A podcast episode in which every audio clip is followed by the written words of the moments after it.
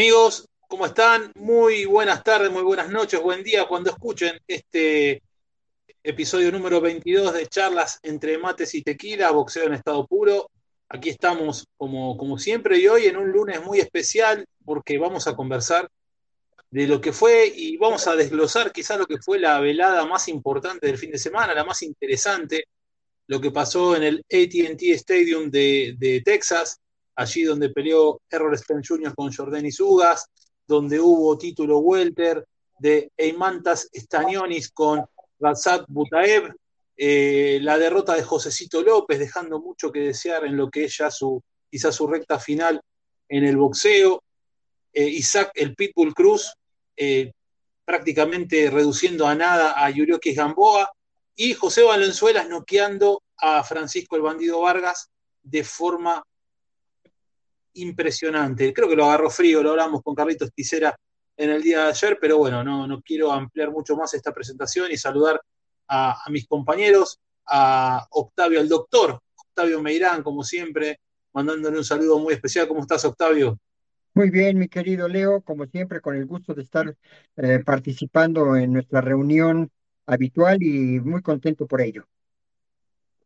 Carlitos Ticera, ¿cómo estás? el as del oeste. Hola Leo, no, sé si merezco semejante halago, pero bueno, contento de haber visto una, hermosa velada. Creo que para mí una de las, yo creo que falta, el año es largo, pero creo que va a ser una de las candidatas a mejores veladas del año por la calidad y la cantidad de buenos combates que tuvo. Arnold, ¿cómo estás? Muy buenas noches para vos también. Buenas noches, Leo, eh, don Octavio, Marcelo, Carlitos, buenas noches a todos. Y pues sí, una muy buena velada allá en Arlington, en Texas, y vamos a estar desglosándola aquí durante esta hora en mates y tequilas. Gracias, Leo. Un saludo muy especial también para el as de espada, Marcelo González. ¿Cómo estás, Marcelo? ¿Qué tal, compañeros? Muy buenas, buena jornada, quiero decir. Pues bueno, esto lo pueden estar escuchando en cualquier momento. Bueno, me sabrán perdonar, yo todavía no pude ver la velada, vi partecitas. Estuve en la transmisión de Teis Sports, donde se consagró un campeón mundial juvenil de la OMB, el argentino Carlos Alanís, que noqueó con un gancho al hígado en dos rounds al venezolano Leonardo Uzcategui. Eh, pude ver muy, muy, eh, muy mal, en realidad, la pelea de Spence con Ugas pero bueno, obviamente voy a sumar mi granito de arena lo que pueda y sobre todo para analizar el futuro de una categoría que pide a gritos la pelea entre Spence y Terence Crawford. El knockout de Alanis de, manual, Marcelo, y eso que no es un noqueador, pero estiletazo al hígado, le enterró el puño y a otra cosa el venezolano. Sí, sí, es un chico con muchísimo estilo, buena técnica, con gran pasado amateur, fue medalla de plata en los Juegos de Sur de Cochabamba, Bolivia en 2018. Yo tengo la, suerte de haberlo visto entrenar desde chiquitito, era un currete de 6, 7 años y ya hacía sombra en el gimnasio, de la mano de su papá Carlos, su hermano Aladino Alanís, que fue un destacado peso welter de inicios de la década del 2000. Así que bueno, una familia de boxeo que se coronó con esta pelea por un juvenil en la octava presentación profesional de Alanís.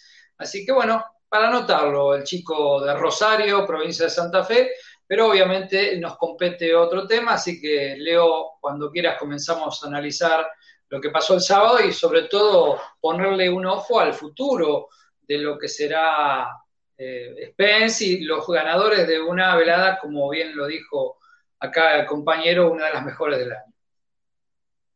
Claro que sí, eh, también le mandamos un saludo muy grande a Juan Obregón, el, el Kentin Tarantino del boxeo, que está a full con su película.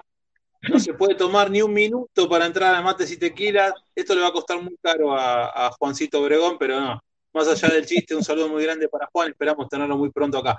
Me gustaría empezar con, yo tiré lo de Texas, que para mí fue lo más importante, si hay otros temas los vamos a tocar también, pero me gustaría empezar por esa velada. Carlitos, te, dejo a vos eh, arrancar con, esta charla entre mates y tequilas y que me cuentes eh, sobre alguna de las peleas, ¿qué, cómo te, ¿qué te pareció y cómo lo viste?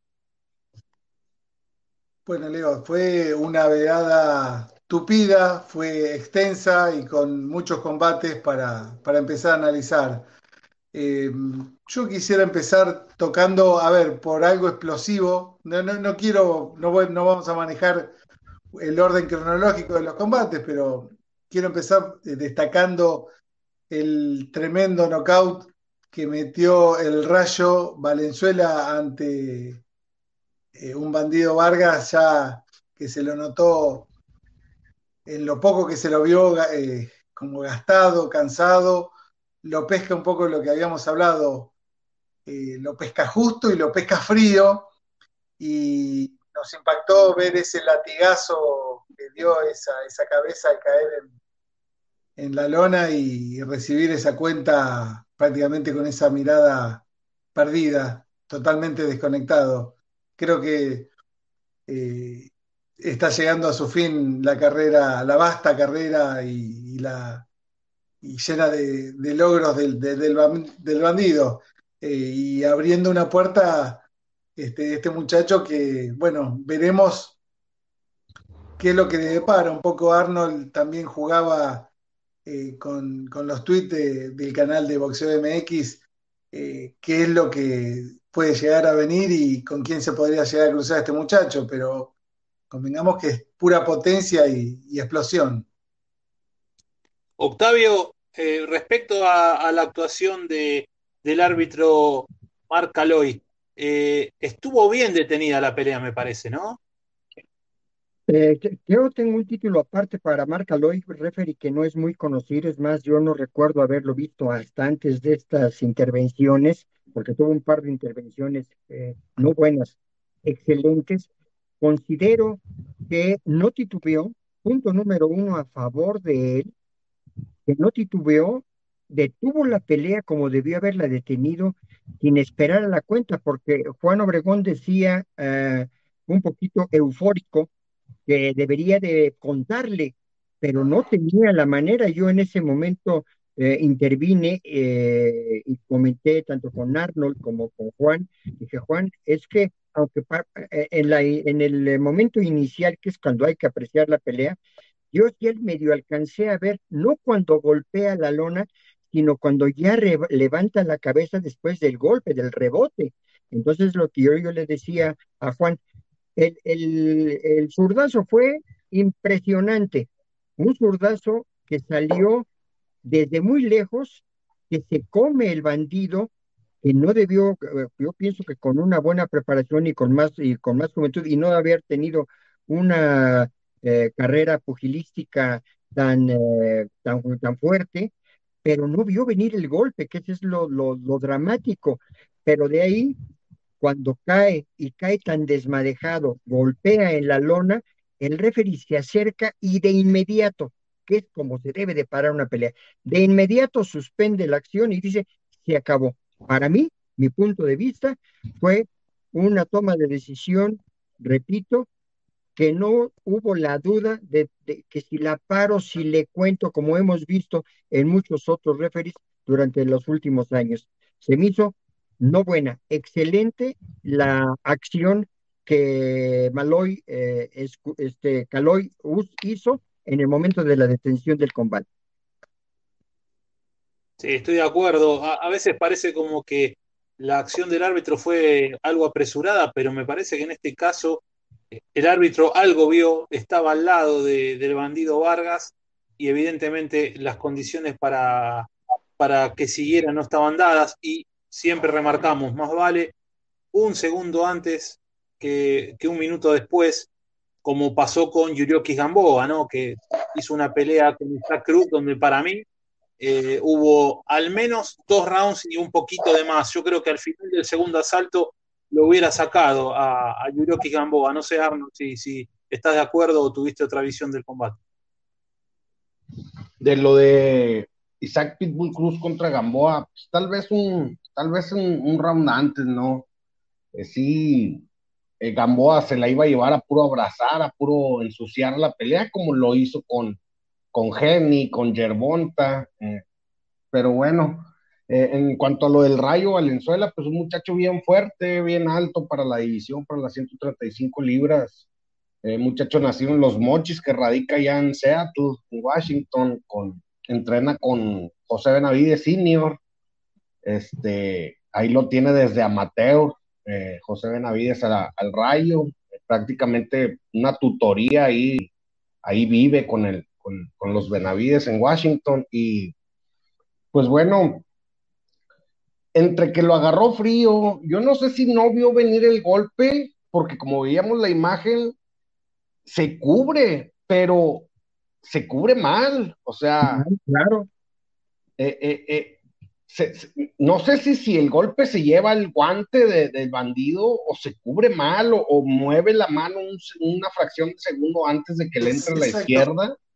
Arnold, creo que en este caso justamente la repetición en cámara lenta, como la dieron tantas veces, se ve exactamente que es milimétrico, es un segundo antes, baja levemente la mano el bandido y justo entra el golpe pleno por ahí. Simplemente déjame destacar que este árbitro que destacó Octavio fue eh, como pelea destacada tiempo atrás, tuvo el combate de Canelo Álvarez con Billy Joe Sanders. Ah, ok. Ok, no, la... no lo recordaba, la verdad, ¿eh? No, yo, yo también creo que la detuvo bien este, el árbitro, el, el referee, eh, rebotó muy feo la nuca en la lona del bandido y, pues 36 años para el ex campeón mexicano, ya en una división ligero que, que pareciera que casi todos están más, más dados que él, más fuertes que él y tantas guerras, peleas del año contra Salido, contra Miura tanto castigo acumulado, pues parece el final de la carrera del bandido. Y en cuanto al rayo, yo no, digo que eh, impresionante y se lleva a los titulares, pero yo, yo, yo no echaría tanto las campanas al vuelo porque pues prácticamente no lo vimos, ¿verdad? O sea, fue un golpe, fue un golpe y, y lo asestó muy bien y, y se acabó la pelea, Leo. Marcelo, ¿llegaste a ver algo del knockout de Valenzuela, la pelea de Yuroki Gamboa con Isaac Cruz? Sí, la pelea de Valenzuela con el bandido en su totalidad. 85 segundos duró eh, y, los highlights de, Gamboa contra, eh, contra Isaac Cruz también, esos highlights mostraron en toda su extensión a un Gamboa flameando desde el primer golpe prácticamente, creo que con el hilo, el hilo conductor de Isaac Cruz tenemos, por un lado, eh, el final, para mí, de la carrera del bandido Vargas y el final de la carrera de Yurorque Gamboa. Y hablo de Isaac Cruz como hilo conductor porque no hay que perder de vista que hace ocho meses, más o menos, diez, eh, Isaac Cruz le dio un repaso al bandido Vargas le ganó por puntos, pero sufrió mucho castigo. Y como citaba Arnold también, uno recuerda la pelea con, con el Ciri Salido, con Miura, fueron batallas memorables, la pelea con Berchel fue tremenda pelea, Berchel lo termina sacando antes del límite del round 11, un hombre de casi 37 años, que no solamente tiene una carrera baqueteada, aunque no muy larga en el plano profesional, porque Vargas tiene apenas 33 peleas como rentado, pero sí hay que tener en cuenta que tiene mucho background en el boxeo olímpico. Fue justamente representante olímpico de México en Beijing 2008, ha participado en muchos mundiales Saiba, tiene una carrera extensísima y esa mano que le llegó de Valenzuela me parece que denota una falta de reflejos alarmante. Viene el árbitro, coincido con el mister, porque no solamente ha sopesado la condición del boxeador así, allí en la lona, sino también todo esto que, les acabo de mencionar, una carrera muy, pero muy baqueteada, con, muchas batallas memorables, algunas salió avante, otras perdió, siempre dando espectáculo. Esta vez no pudo pasar del minuto y medio de pelea, es algo alarmante. Tampoco eh, alzaría la voz para tildar a José Valenzuela de un futuro campeón mundial porque está en una división muy pero muy competitiva, aunque el hombre de los Benavides mostró muchas condiciones. Y York, bueno, ya hace rato que pasó lo mejor de él, de Cinclón de Guantánamo queda solamente una leve brisa, eh, así que tiene cuatro knockouts, sufrió en sus cinco derrotas, también una carrera muy, pero muy paqueteada, sobre todo en las últimas peleas, así que creo que sería la hora de colgar los guantes. Obviamente, un boxeador es muy difícil que, tenga esa decisión, que tome esa decisión, pero yo creería que charlándolo con la familia, eh, poniendo el sentido común por delante, ya deberían ir pensando eh, en, colgar los guantes, porque les quedaría enfrentar a boxeadores de menor orden, de menor orden quiero decir, y, eso no le aportaría más que un puñado de dólares a sus cuentas bancarias. Y ya con las carreras que tienen, los dos, Gamboa y Vargas, tanto en el amateurismo como en el plano profesional, eh, merecerían, si no un salón de la fama, un renglón muy destacado en la historia del boxeo. Totalmente, de acuerdo. Y fíjate cómo son las cosas, fíjense cómo son las cosas, ¿no? En la pelea del bandido Vargas estábamos hablando de Marc Aloy y una decisión rápida y acertada en sacar de pelea al bandido. Y en la pelea de Yurioki Gamboa con Isaac Cruz, también era Marc Aloy el árbitro. Si bien para mí la responsabilidad mayor la tiene el Rincón, porque el Rincón es quien tiene que sacar a, a Yurioki Gamboa, tengo entendido que querían, pero Gamboa no quería eh, dejar de combatir, lo cual me parece a mí que si pasa eso, tenés que dar un paso al costado una vez que terminó la pelea y dejar de, de dirigir a ese boxeador, porque el que manda es el rincón, si no, dejaría, el boxeador, aunque esté en pésimas condiciones va a querer seguir siempre por una cuestión de, honor, de orgullo, de sangre, y el rincón es el que tiene que tener la cabeza fría para sacarla. Pero si el rincón no actúa, Octavio, ¿hasta dónde el árbitro, viendo lo que estaba pasando de arriba del ring? Porque Gamboa estuvo sentido en el primero y muy sentido, cayó en el segundo, cayó en el tercero, cayó en el cuarto y cayó en el quinto. En todos los rounds que cayó no fueron ninguno por resbalón o por agotamiento físico, fueron por golpes muy potentes de Isaac Cruz y el árbitro tampoco hizo mucho para que no lo castigaran tanto a ambos. ¿Hasta dónde está la responsabilidad, del árbitro? No, la responsabilidad del árbitro debe de ser al 100%. Claro que hoy, eh, según los eh, nuevos, las nuevas disposiciones reglamentarias, eh, según tengo entendido, aunque en, la FIB no tengo los el reglamento original, pero en WBA como en el Consejo Mundial de Boxeo, hoy se apoya mucho el referee, no antes no tanto, el referee era el que tenía el 100% de la responsabilidad, pero hoy eh, se aconseja mucho apoyarse en el, en, el, en el médico para poder tomar una decisión y hasta cierto punto, lo digo con todo respeto, lavarse las manos de una toma de una decisión como ha sucedido con la de Berkel y las otras que hemos visto recientemente. Pero eh, desde mi punto de vista, siendo la máxima autoridad arriba del ring, él puede tomar la decisión de detener el combate, habiendo combate, habiendo golpes de por medio, en el momento que él considere que debe de detener el combate. Ahí sí, ni el médico toma la decisión. Eh, tal vez porque el hecho de si, eh, si nos echamos una miradita de recuerdo, está muy, muy fresca, eh, que todavía Gamboa medio tiraba algunos golpes muy a destiempo, muy alejado, eh, con también ya no tenía una muy buena coordinación, salía de lado, pero casi dado, casi dando el perfil. el referee no se atrevió a lo mejor a detener el combate porque sabía que si lo detenía en ese momento se iba a armar la gresca, no tanto por la esquina, sino como Gamboa lo hizo al final, ya sabiendo que la determinación del médico era, ya no había marcha para atrás, pero ahí sí apoyarse con la esquina, pero el árbitro es el que tiene absolutamente el 100% de la responsabilidad de poder detener el combate en el momento oportuno, como, como, como sucedió, o sea, cuando eh, yo, le, yo le decía a Juan Obregón y a Arnold Salazar que había notado ya en la repetición eh, en cámara lenta que inclusive, eh, Caloy, hace un, eh, como que dobla las rodillas un poco para ver, porque estaba casi de lado el peleador, y lo ve a los ojos, que creo que esa fue la parte fundamental, y le detiene la pelea le empieza a alegar, pero a la hora que va caminando hacia la esquina, los pasos de Gamboa son tambaleantes. realmente ya no se podía sostener de pie y estaba en otro mundo. Muy acertada también esa decisión.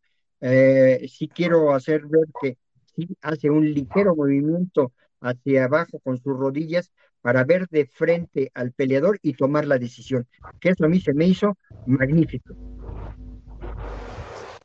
Carlitos, ¿qué te pareció la, actuación de, de Yurioki Gamboa? Yo la verdad que lo vi, bueno, acá hay que destacarlo de Isaac Cruz, ¿no? Pero uno lo ve a Gamboa con 40 años, haciendo el esfuerzo que hizo ante un chico, porque Isaac Cruz tiene nada más que 23 años, 23 y, años. y dice hasta dónde, ¿no? La verdad que sí, da. Yo, como amante del boxeo, ver a un boxeador cuando eh, es expuesto a semejante castigo y aparte poniéndolo en contexto, sacando que ha recibido un duro castigo en los últimos tres combates que, que hizo, es como que no tenía sentido. Yo un poco lo hablé con vos y viendo después del segundo round era una pelea que ya se veía el trámite como, como venía y, y era prácticamente remontable. Yo culpo principalmente, como vos, Leo, al Rincón por no proteger al boxeador y exponerlo, en este caso, a tres rounds de un castigo durísimo.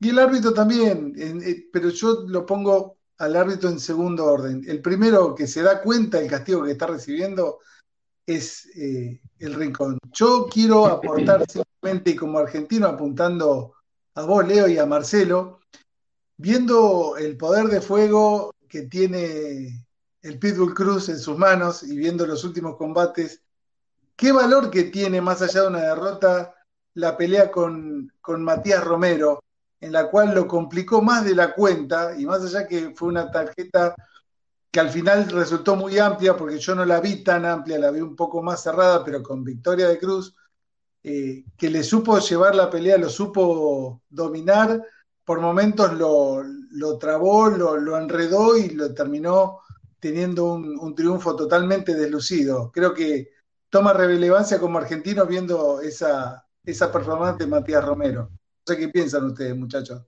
Sí, totalmente. El, el, neuquino radicado en Córdoba ha hecho un excelente papel y algo que me, me termina de convencer respecto a lo que puede producir más adelante Romero es que nunca fue un peso ligero. Romero tomó esa pelea como una gran oportunidad, hizo un papel dignísimo, después perdió con, con Michelle Rivera al azar salí, pero también en peso ligero.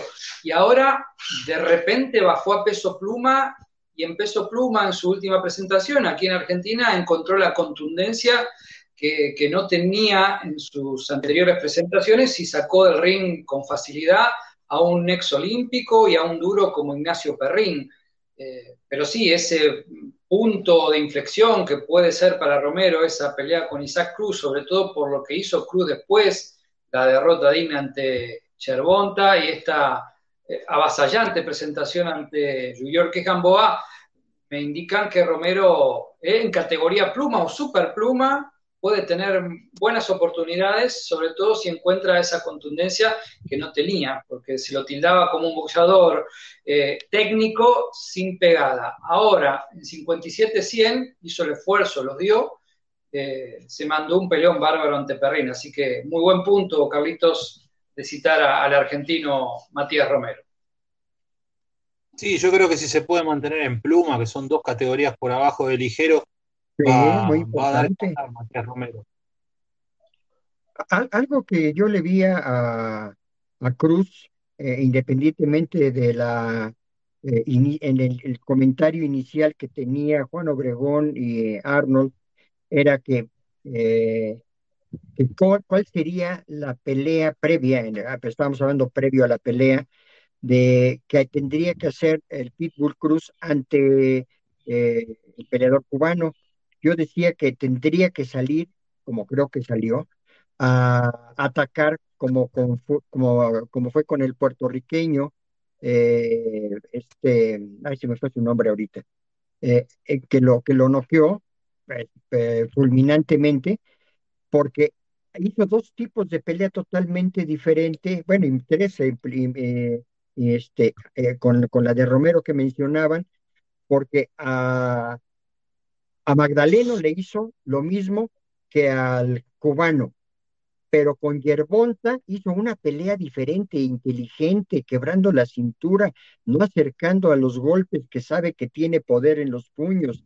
Y eh, con el peleador argentino, que efectivamente eh, Romero se cubrió bien, hizo una pelea inteligente, y aunque yo, yo también no estuve de acuerdo con una, una puntuación tan amplia, yo también la vi un poco más cerrada, pero es un peleador que creo que puede ir, eh, no le vamos a cambiar el estilo porque nosotros que lo vimos a lo largo de todas sus primeras peleas que tuvimos la oportunidad de narrar en Noche de Puños estando en TDN, pues ha sido el mismo peleador, pero muy constante y ganador, que, ha ganado, porque además yo creo que cuando sintió que el golpe de Gamboa no lo iba a lastimar, pues no cejó, no, pudo noquear en, los previos, en los rounds previos, pero no se fue seguir tirando golpes, golpes que tampoco ya no veía Yuriorkis.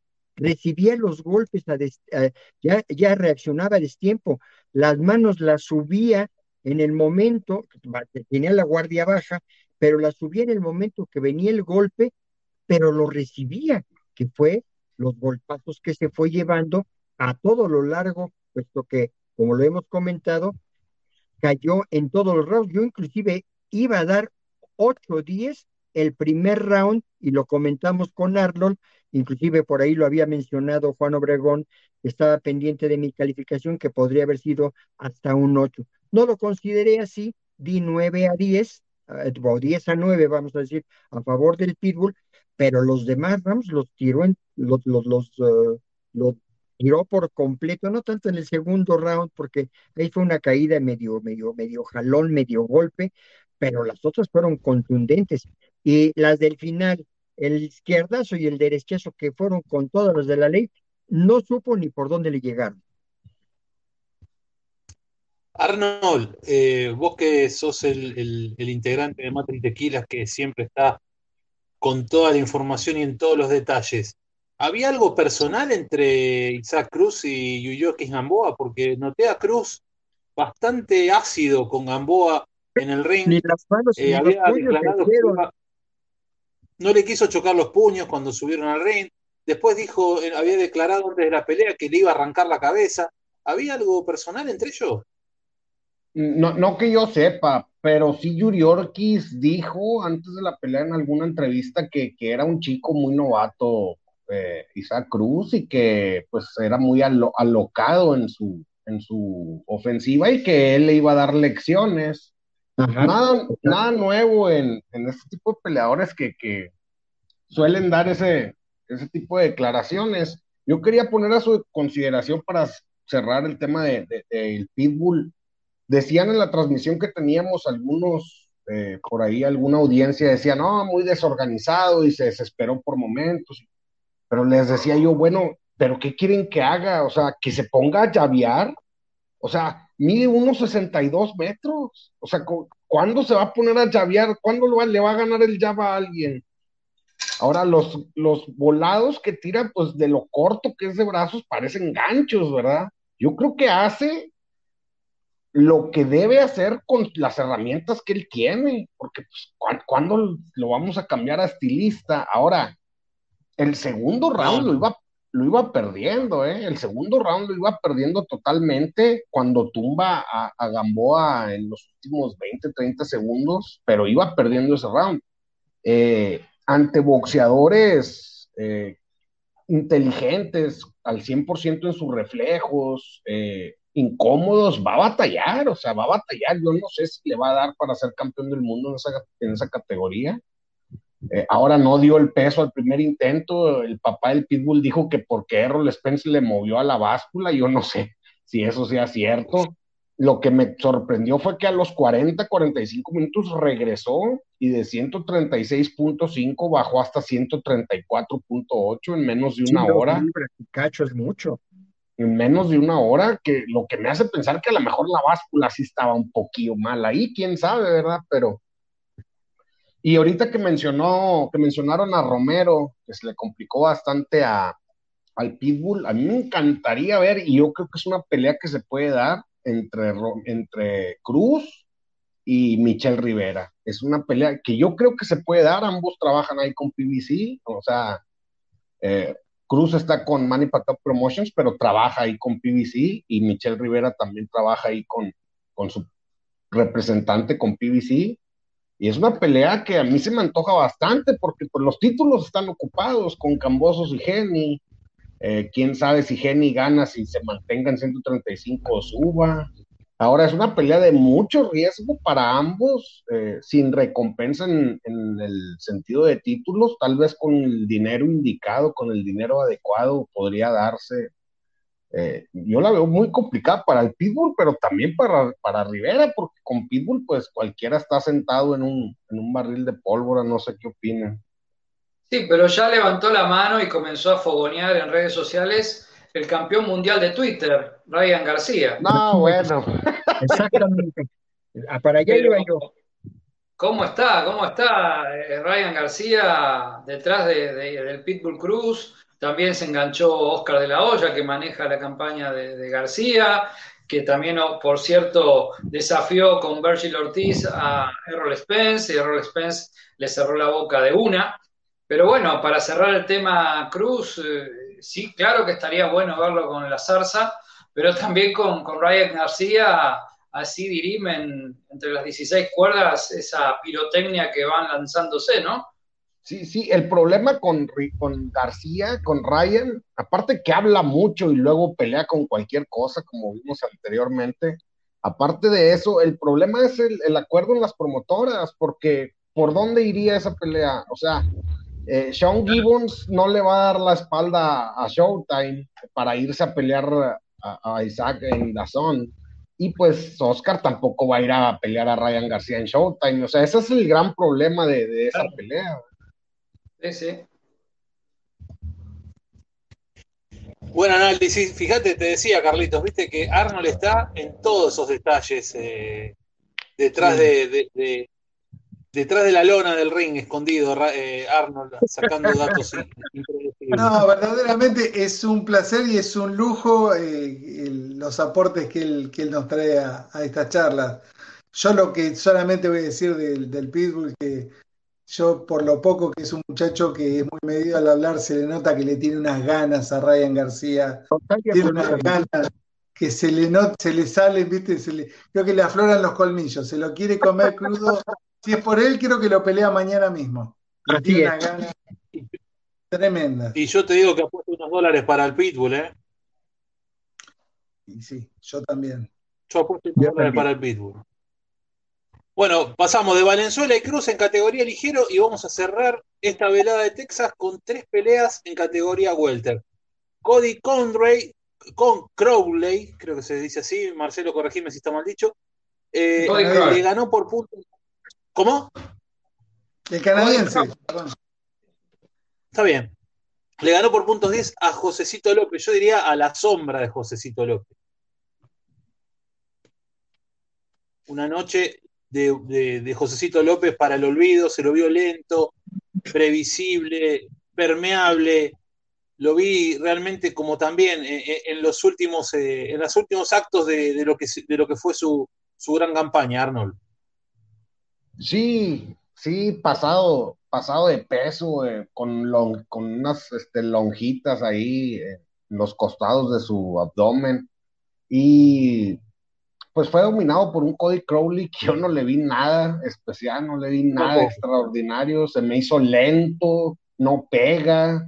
Eh, eh, yo lo comentaba con el mister, yo creo que Josecito López, que puso en predicamentos anteriormente a Kate Turman, le ganaba a este canadiense, pero pues estaban muy mal físicamente Josecito, quien además ya tiene, creo que 39 o 37. 40, sí, sí, 38-39.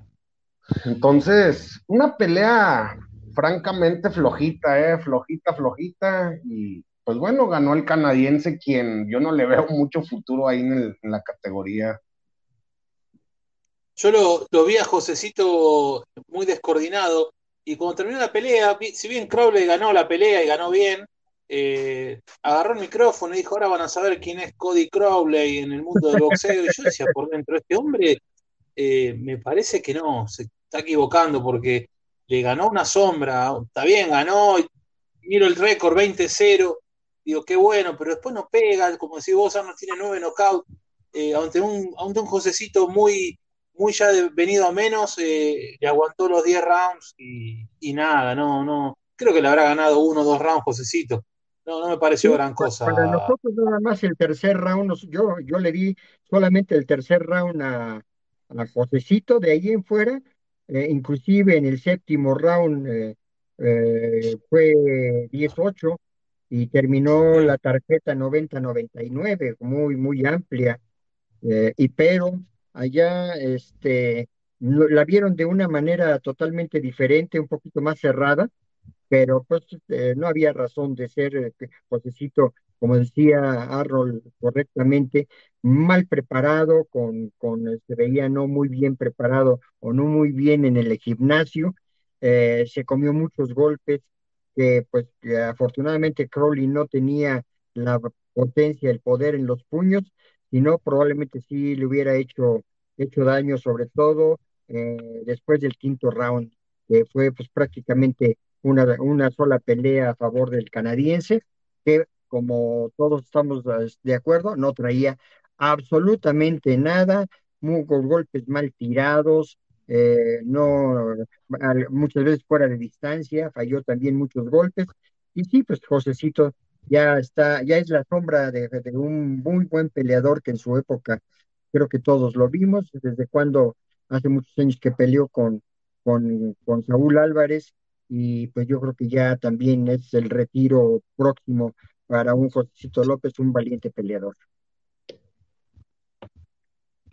Fíjense que López está peleando en welter, excedido de peso, peleó con el Canelo, Canelo está peleando en medio pesado. Sí. ¿Cómo han cambiado las, historias, no?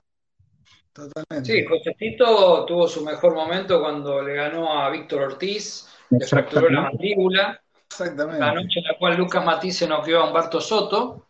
Eh, de un gran campanazo, después lo, metieron con Canelo eh, sin escalas, de, 140 a 154, eh, y después le hizo un peleón al chino Maidana también en categoría vuelta, así que es un boxeador que oscila entre 140 y, 154, aunque ya también, como los otros dos que mencionábamos recién, eh, Gamboa y Bandido, ya en la parte final de su campaña, sino ya en condición de colgar los guantes. Crowley, uno mira su récord, yo no vi la pelea, y se da cuenta que está muy lejos de los peces gordos de la 147. Tengamos en cuenta que ahí está Spence, está eh, Crawford, está Virgil Ortiz, Jaron Ennis, eh, boxeadores que creo que están muy por encima de este canadiense que se pavoneó luego de esa victoria ante Josecito, pero obviamente todavía no tiene con qué. Carlitos, en algún momento durante la transmisión se veía el rincón de Josecito que le querían parar la pelea también. Sí, sí, eh, porque la verdad que con 37 años, uno que ha tenido, ha podido ver muchas peleas de Josecito, creo que es la que vimos en peor estado físico, y yo lo noté gastado, muy gastado. Creo que eh, fruto un poco del repaso de todas esas batallas que, que fuimos nombrando, fue una pelea en líneas generales, creo que de las más chatas de la noche. Una pelea sin, sin mucho que no nos dejó poco y nada.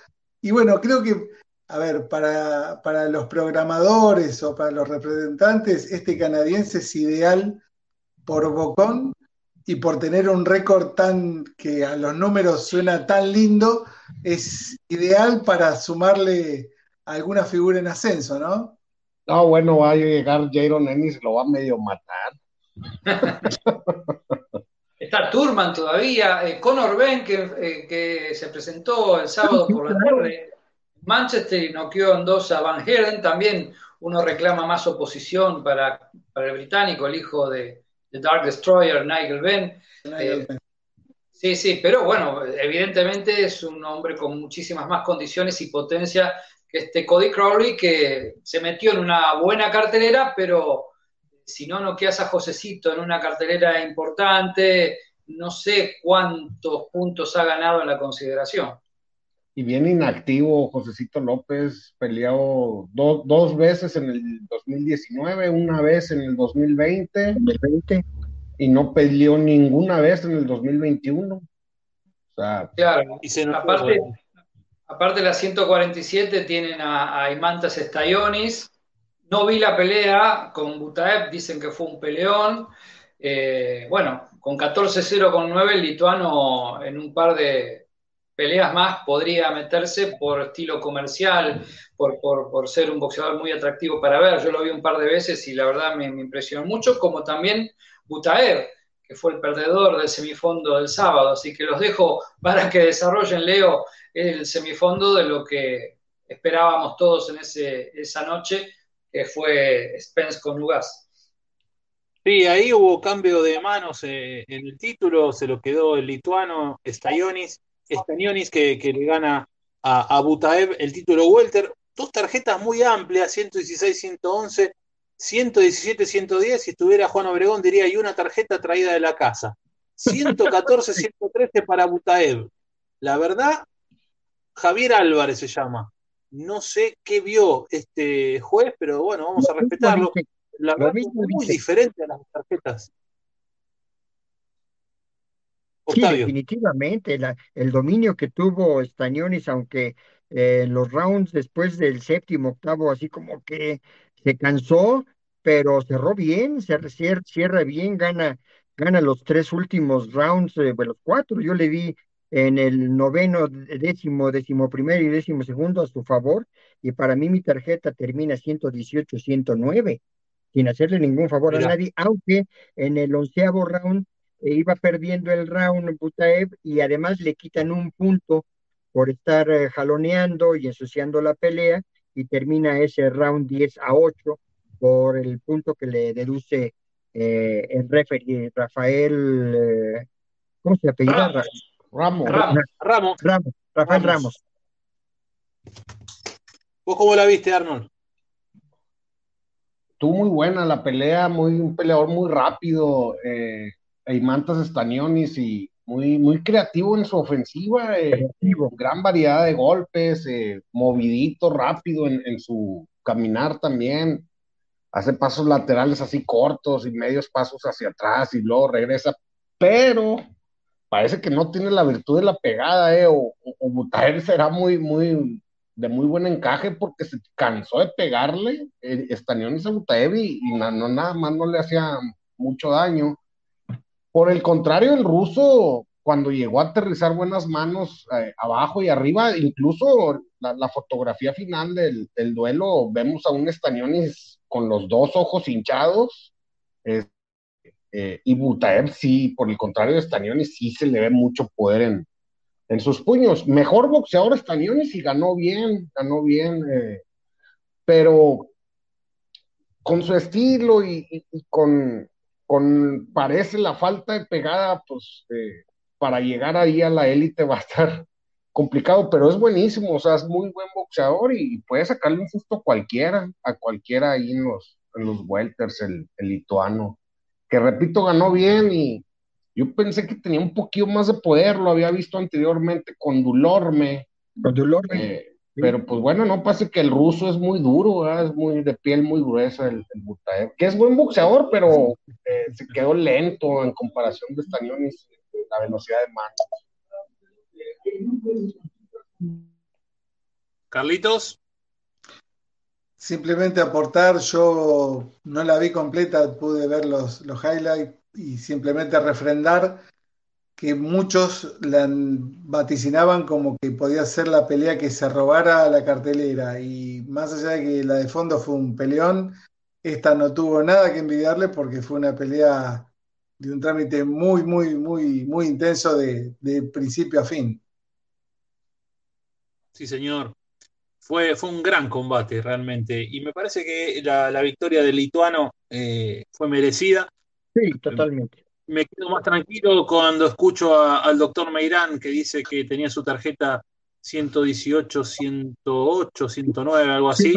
Eh, porque yo la vi, la vi muy favorable a, a Stanionis, pero después cuando ves una tarjeta que es 114-113 a favor de Butaev, decís, bueno, acá me equivoqué en algo, algo no vi, evidentemente, eh, porque 114-113 con un descuento de punto además. Claro, Es, muy, es, raro, pero bueno, eh, es boxeo y sabemos cómo, cómo a veces estas cosas suceden en una noche donde estaba en juego el título welter de la AMB en esta pelea y en la pelea de fondo estaba también el título welter de la AMB solamente disfrazado con el, nombre, con el nombre de supercampeón, eh, AMB welter. O sea, en la misma velada eh, los dos campeonatos mundiales de, la, de, la, misma entidad y de la misma categoría. Ahora veremos si es, qué pasa y qué pasará en el futuro porque me parece a mí que la que se llevó todos los, eh,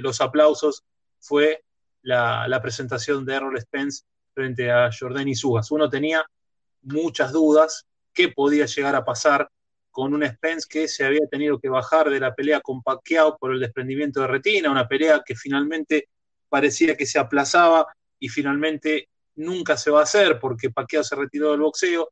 Aparece Jordan Sugas ahí en el medio, le gana Pacquiao y se gana el derecho a disputar este combate. Un combate que para mí hasta los primeros cinco rounds, cuatro rounds, fue pareja y después tuvo algunos matices como para, para analizar y repasar. Por ejemplo, lo que pasó en el sexto round.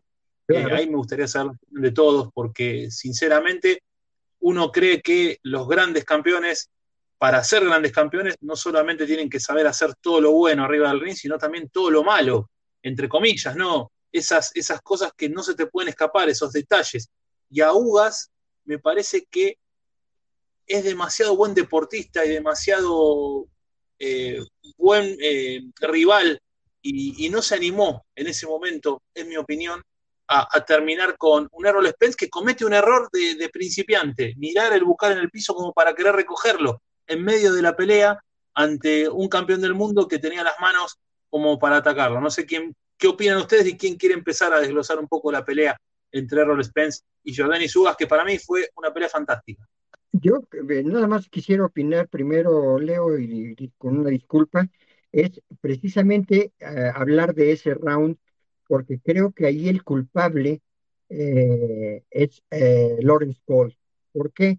Él debió haber, él estaba cerca de la acción, vuela el posicionador anatómico bucal y creo que marca el stop del combate que no se, no se atiende.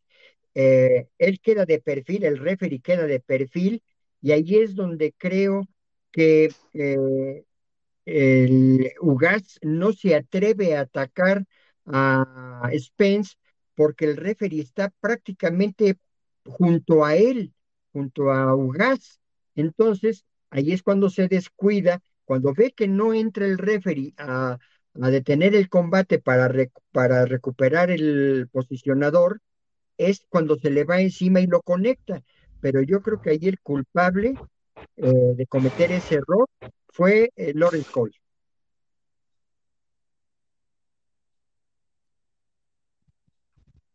Estás en mute, Arnold. Estás en mute. Perdónenme, yo creo que si bien eh, Lawrence Cole pudo intervenir para, para, marcar ahí un, stop, ¿verdad? Para lo del posicionador, sí es de novato el error de Errol Spence y luego es de novato el error de, el error de Jordan Sugas. Claro. Porque en toda la secuencia, Lawrence Cole jamás intervino, ¿eh? O sea, eh, Spence increíblemente voltea al piso buscando el posicionador. Ugas tira un 1-2 con una terrible derecha que manda impulsado, eyectado hacia las, hacia las cuerdas a, Spence. E increíblemente Ugas no, no prosigue con la ofensiva y en toda la secuencia el referee jamás interviene. O sea, todo era...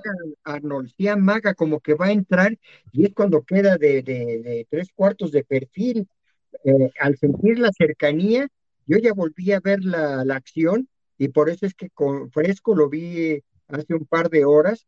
Yo creo que esa posición no le quito mérito a nadie ni los errores que se cometieron, tanto uno como otro y el mismo referee, porque sí hizo el amague de entrar a, detener, no, a, lo mejor no marca el pues, stop, pero, pero creo que influyó, influyó en el hecho del amague que hizo el referee para poder entrar a, detener eh, el combate queriendo recuperar el posicionador anatómico bucal.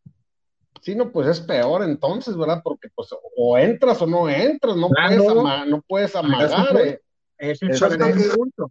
Se, dio una situación muy particular en la cual el árbitro no marca el stop como corresponde. Ugas, eh, como lo dijiste Leo, pecó de inocente porque tenía, lo tenía servido. Y yo eh, le tengo que caer a, a, Spence por un simple principio del boxeo que siempre lo escuchamos hasta el, hasta el hartazgo que dice protégete en todo momento. Ese se entiende del combate. Ese se entiende del combate. Y, se, y recibe una mano que hasta más allá del golpe lo sorprende. Después, él cae, a ver, cae, termina eh, sosteniéndose contra las cuerdas. ¿No merecía haber recibido una cuenta? Y yo creo que Pregunto.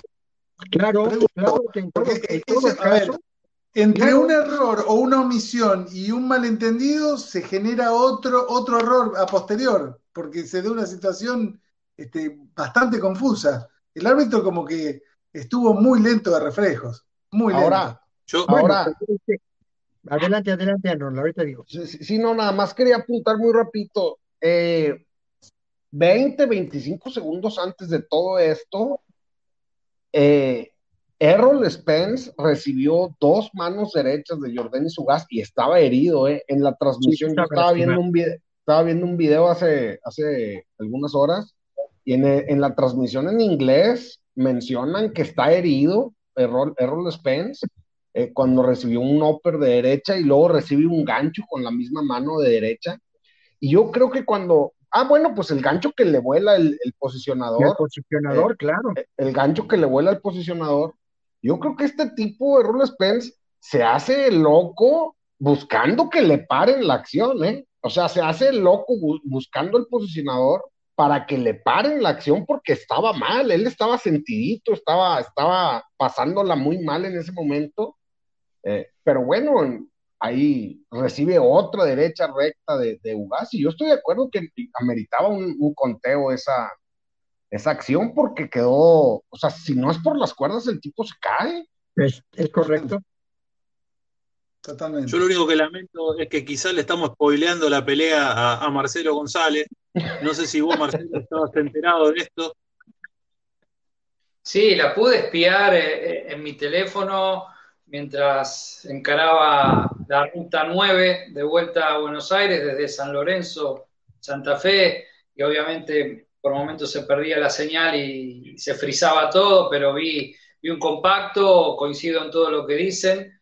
Eh, no, no la vi entera todavía, en algún momento lo voy a hacer, pero evidentemente estamos ante un boxeador de los primeros cinco, sin dudas, libra por libra como es Errol Spence, y yo me quiero centrar más en lo que será el hipotético futuro, porque no hay otra el choque con Terence Crawford. Lo quiere Crawford, que enseguida en redes sociales lanzó el desafío, lo quiere Spence, que le contestó a De La Hoya cuando se atrevió a lanzar como candidato a su boxeador Virgil Ortiz, que la única pelea que quiere es con Terence Crawford. Me parece que eh, no sé la situación contractual de Crawford, ya dejó a, Bob Arum, tengo entendido, así que podría, en cuanto a lo que es eh, promotores, eh, ponerse de acuerdo con, con Errol Spence. También hubo un rumor la semana pasada de que Manny Pacquiao habría de volver. Me parece correcto? un desatino. Me parece un desatino. Inclusive se hablaba de, de que Manny enfrentaría al ganador de Ugas con Spence me parece que por lo que vimos del Takalo en su derrota con, con Ugas, eh, no está para, subirse a un ring con, con Errol Spence en este momento. Pero de igual manera, eh, ya está todo dicho. No hay manera que no se haga la pelea Spence con Crawford. La quieren los dos. Eh, la quiere el público, me parece que sería un mega evento que ojalá pudiese hacerse antes que termine 2022. No sé qué piensan. Ahora lo que podría también suceder, y no lo sabemos, es qué va a suceder con la revisión eh, médica posterior a, a este Errol Spence, que le harán los exámenes necesarios para ver cómo reaccionó ante los golpes de su intervención quirúrgica por el asunto de la retina, que era lo que yo mencionaba después del combate, que tendrá que ser. Eso sería importante. Obviamente que si le dan la luz verde, eh, será un punto a favor de que efectúe principalmente la pelea con Crawford, que como bien dice Marcelo y, y decimos todos nosotros, es la pelea que nosotros y todo el mundo quiere, todo el mundo quiere ver. Además, un, un choque entre zurdos, la unificación de los títulos, dos boxeadores invictos. Yo no sé dónde la, quieren hacer, eh, pero la, eh, no van a alcanzar los tickets para, para, para vender esta pelea. De acuerdo. Leo, Leo, muchachos, eh, estoy de acuerdo que fuimos todos los ingredientes. de golpe las cuatro entidades desaparecieran por un tiempo de la faz de la Tierra y la gente sabe que van a pelear Errol Spence con Terence Crawford, no importan las coronas que se pongan de por medio. Si hay unificación, si hay todos los cinturones, si hay uno, si hay dos, si no hay ninguno. Eh, esto me hace acordar, y Octavio no me va a dejar mentir, a aquella famosa pelea de 1977, la batalla de las Zetas. Los dos ah, eran campeones mundiales, invictos, Y no, y, no se, y no se hizo por ningún título. Ganó Zárate por nocaut en cuatro, pero ahí la gente abarrotó el Olympic Auditorium y no me acuerdo porque yo era chiquito, pero no me acuerdo si, si, se vio por televisión, seguramente habrán reventado los ratings. Acá importan mucho los boxeadores y las peleas. Y en segundo plano están los títulos. Es un ingrediente más, obviamente, y bien lo señalaba Leo. Pero si de golpe desaparecen las cuatro entidades así, pelean Crawford y Spence, ¿quién no va a pagar por verlo? ¿Será posible esto que dices, Marcelo, que desaparezcan? No. eh, no, pero hacemos una nosotros, el título Mates y Tequila. Exactamente. sin ningún tipo de interinato, pero no, pero para hablar en serio, eh, fuera de broma, eh, son esa clase de peleas y esos boxeadores que hoy en día trascienden a la importancia de los cinturones, justamente con toda esta proliferación que hay, que hacen que sea una pelea sumamente atractiva, esperada, ansiada, y hasta por ahí en redes sociales se animan a querer compararla por equivalencia en, la categoría, en el mismo peso, con lo que fue en su momento la pelea de Sugar Ray Leonard con Mano de Piedra Durán. Y ahí arranca el debate y te doy el pie, Octavio, que creo que yo ya leí lo que pusiste, pero me gustaría que, que lo compartas con nosotros. A ver, a nivel boxístico y a nivel expectativa lo que genera esta, si se puede comparar con aquella histórica combate. Son, digo, son dos épocas totalmente diferentes y yo considero, desde mi punto de vista, eh, viviendo estas dos oportunidades, una arriba del cuadrilátero y esta que vimos y que tuvimos la oportunidad de participar con, con Nat y con Juan en Boxeo MX, que no hay comparación en cuanto a la calidad de los, de los peleadores. Eh, también fue una pelea muy esperada por aquella primera que se hizo en Montreal, donde había eh, hecho una muy buena pelea, eh, Manos de Piedra Durán ganándole a, a, Leonard. Se habla por ahí, creo que alguna vez lo comentamos, de que Leonard perdió concentración debido a que su esposa, que estaba entre el público, eh, empezó a resentirse algo acerca de salud, vio cómo la sacaban del, lugar para llevarla al médico y que ahí fue donde él perdió la concentración para no haber enfrentado correctamente en aquella eh, primera pelea entre ellos, aunque también después eh, se ha habido otros temas en razón de que decían que Leonard no había entrenado lo suficiente, se sentía mucho, muy superior a Durán y que había llegado no con tan buena preparación a la primer pelea.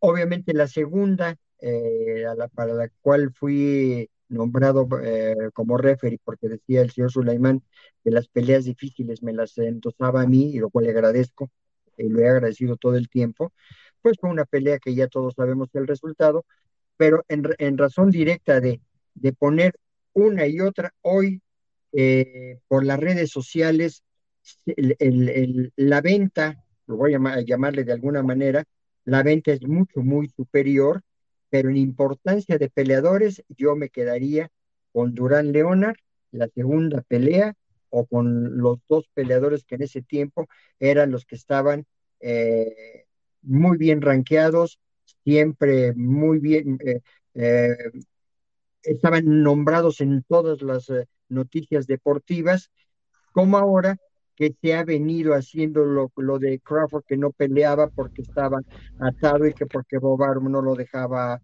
eh, expresar su, su tema boxístico y que por eso no está, aún considerado siendo el número uno libra por libra, estaba atado de manos. Para mí ese sería el punto. A mí me da por comparar Crawford y Spence con, más que con Leonard Durán, con Leonard Hearns, por la nacionalidad, por la unificación, porque aquella pelea de septiembre del 81 de Leonard Hearns fue una, pelea unificatoria, porque además, eh, eh, bueno, eh, tiene todos los condimentos esta como aquella, pero obviamente la de Durán, si bien no fue una unificatoria, porque allí el Cholo ganó el título del Consejo, que perdió luego en la revancha, este, también fue de, una significancia muy, pero muy grande en esa hermosa década del 80. Sí, eh, A, mí me, a mí me sorprendió para bien Spence. Yo antes de esta pelea, eh, en una hipotética Crawford contra Spence, yo me iba por, por, por Crawford. Me sigo yendo por Crawford, pero veo una pelea totalmente pareja, 50-50 para mí. Me sorprendió Spence porque yo no lo vi tan bien contra Dani García después de regresar del accidente y luego si a eso le sumamos el desprendimiento de retina, eh, pues yo esperaba que iba a sufrir más aún con un gas que, que sufrió sobre todo en el sexto round, pero, pero no, me sorprendió. Es un vendaval de golpes, qué bárbaro. Eh, desde su guardia zurda, el upper que tiene de, de mano izquierda, eh, el manejo de ángulos, constantemente en movimiento su cintura, o sea, constantemente en movimiento su cintura, hay que tener mucho cardio para hacer eso. Es un, es un peleadorazo, Spence de los mejores del mundo y pues qué decir de Crawford, que también lo es. Eh, es una pelea muy, muy esperada, ojalá y se dé, yo creo que se va a dar antes de, este, de que finalice este año. Más como dato, si Errol Spence gana esa pelea, si se da y, Errol Spence gana esa pelea, lo puso él mismo en sus redes sociales, va a ser el único boxeador indiscutible desde que existen cuatro organismos que haya recolectado los cintos uno a uno, o sea, ganándole a cuatro campeones mundiales.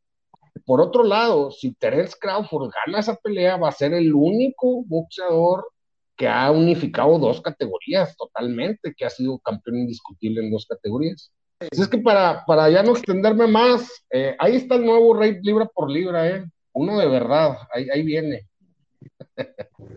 Es muy bueno el dato que tirás. El, verdadero libra por libra, no los inventos.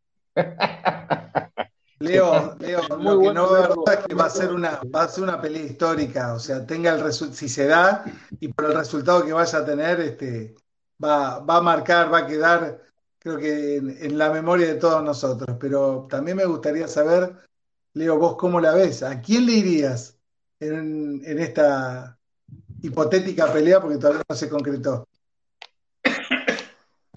yo creo que, que es un final completamente abierto, son dos boxeadores realmente increíbles. Me, me, quedo con lo que decía eh, Arnold, uno sabe la calidad que tiene y tuvo y tendrá Errol Spence, pero después del accidente y después del desprendimiento de retina, uno esperaba que quizás eh, estuviera más cerca de, una actuación un poco más eh, liviana o un poco más lejana a lo que hizo el, fin de semana. Y realmente no parece, no se le nota que haya tenido ni el accidente ni la operación por desprendimiento de retina. Está en un nivel realmente fantástico. Enfrente tuvo un boxeador muy inteligente, pero que se vio superado y tuvo que dejar al ring con un ojo prácticamente cerrado. Eh, Ugas decía que desde el sexto o séptimo en adelante no veía más de ese ojo y pelear con una estrella como Arnold Spence con un ojo solo ya es muy complicado.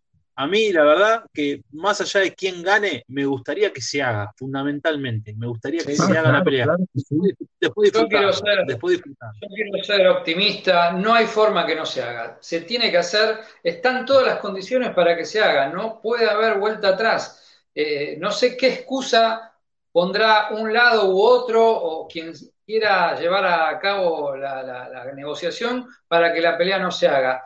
Quizá algún desatino a nivel económico que pida o Crawford o, Spence, que, no creo, que se tienen ganas auténticamente porque quieren dirimir no solamente quién será el mejor 147, sino quién será, y coincido aquí, eh, el número uno libra por libra, ¿no? Así que eh, ojalá que se haga, pero yo, yo, yo soy optimista, esa pelea va a ir, va a ir, lo que sí quiero que sea antes de que termine este año. Este año, sí, yo pensaba lo mismo. Se puede dar este año o principio del próximo, pero ojalá se haga antes de que, termine este año. Y lo que quiero destacar es que a los que lo están viendo este programa en YouTube lo pudieron ver, pero los que lo escuchan por Spotify recién Arnold puso en pantalla la cara de Ugas y yo quiero desear mi pronta recuperación, ahí la vemos, eh, al cubano que sufrió la, rotura del hueso orbital derecho, que ha boxeado varios asaltos con esas condiciones y no quería que le paren la pelea. Eh, esto también habla de lo dura que fue esta batalla y de lo fuerte que, está pegando Spence, que en comparación con Leonard, fíjate vos, este, también ha sufrido como Sugar Ray el desprendimiento de retina. Cuando Ray Leonard volvió, este, volvió y lo hizo de manera discreta con Kevin Howard cuando se estrenaron los guantes con el pulgar adherido, invención del periodista uruguayo José Laurino. Se fue al piso con un mediocre boxeador y luego ganó por nocaut técnico en el round 9, pero luego esa famosa pelea en el 87, ¿no? Este, así que también volvió muy fuerte Lennart de ese desprendimiento. No era tan fácil en aquel momento retornar luego de un desprendimiento. Y más atrás en el tiempo hubo centenares de boxeadores, miles de boxeadores que tuvieron que dejar la actividad. Pero bueno, por suerte médicamente la cosa avanzó mucho y Spence está boxeando y en el primer nivel.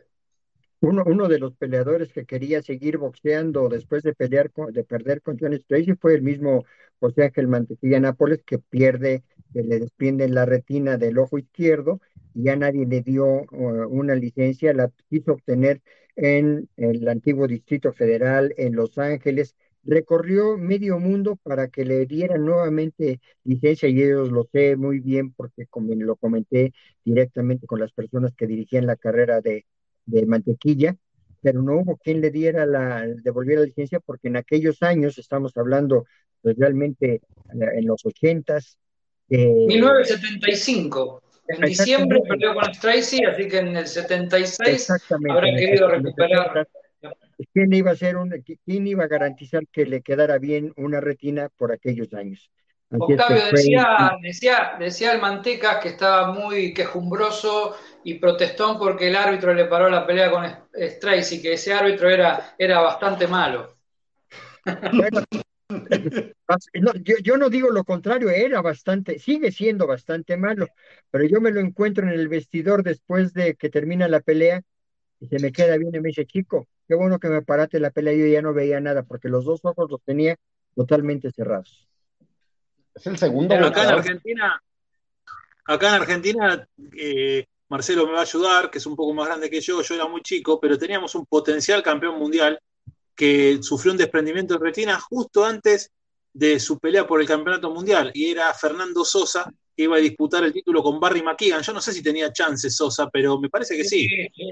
Era fue una historia tremenda. Sosa era un excelente boxeador, hoy un destacado entrenador, pero no solamente eh, tuvo un solo desprendimiento de retina, sino que de los dos ojos. Increíblemente, ah, de un guanteo eh, sufrió el desprendimiento de retina a dos semanas de viajar a Las Vegas para enfrentar al campeón pluma de la AMB, Barry McGuigan. Lo notable de eso es que el sustituto de Fernando Sosa, el tejano Stevie Cruz, le gana a Maguiga en el campeonato, aún llegando como sustituto. Le ganó por puntos en 15 asaltos y lo dejó al irlandés sin la corona. Eh, así que sí, Fernando tenía muchísimas chances de ganar, se apostaba mucho eh, a eso. Iba a ser mi primer viaje a Las Vegas, por eso lo recuerdo muy bien. Año 86. Eh, Maguigan pierde con Stevie Cruz de manera increíble. Y luego Cruz en la primera defensa, demostrando que no era un campeón como para tener en cuenta, pierde la corona con el venezolano Antonio Ferragosa.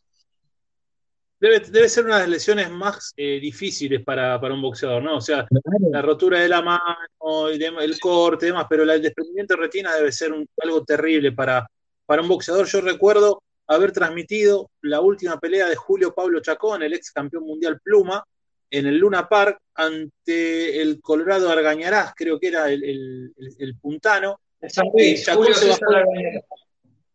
Julio César Argañarás. Chacón se bajó del ring para hablar con nosotros y se refregaba los ojos y nos dice, veo doble, voy a tener que, ver a un médico porque algo pasó y era desprendimiento de retina. Veía doble en ese momento cuando bajó del ring y lo sufrió en esa pelea y fue su última pelea. Debe haber grados y grados de lesión, pero hoy en día no, no es una lesión que impida la, prosecución de una campaña. Habida cuenta lo, el caso Spence, lo tenemos a la mano, ¿no? Pero si antes era algo decisivo. Desprendimiento de retina, igual. Se acabó la carrera. Al boxeo. Inclusive hasta hace poco estaba en el reglamento argentino de boxeo. La lesión de desprendimiento de retina era este, causal de cancelación de licencia. A Abner Mares, las dos, las dos retinas. Eh, Abner Mares, estuvo mucho tiempo inactivo por, por un desprendimiento de retina y luego regresó y se le desprendió la otra. Quería apuntar también, Errol Spence es el segundo boxeador a, quien le quiebra el hueso orbital. A, aquel Brook ya le había quebrado un hueso orbital. Correcto. Errol Spence.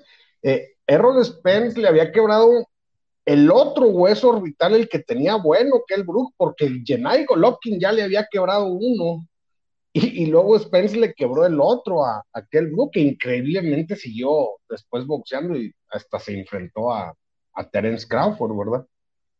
Chicos, vamos redondeando, ¿qué les parece? Sobre todo para hablar eh, o para dar nuestro pálpito de la gran pelea que se viene el sábado, ¿no? Tyson Fury con Dillian White en el estadio Wembley con casi 90.000 personas. Va a ser una fiesta. Este, bueno, los pesos pesados vuelven a generar muchísima atracción, ¿verdad? A quien arranca. Así es.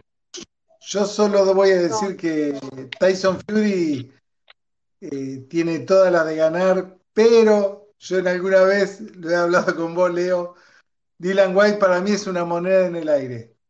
Literalmente. Puede ser un fiasco total, como puede arruinarte la noche a cualquiera. Así que ese es lo lindo y el interrogante. Y para mí, la categoría pesado creo que rompe la línea de todas las otras. Es la que menos lógica tiene para mí Yo, eh, creo que eh, Fury va a pasarle por encima a Dillian White, eh, pero estoy de acuerdo contigo, Carlos, que sí, como puede ser la estrella fulgurante, puede ser una cosa que, que no dé em, lo necesario como para la expectativa que tiene esta tan bien, tan, tan, esperada contienda.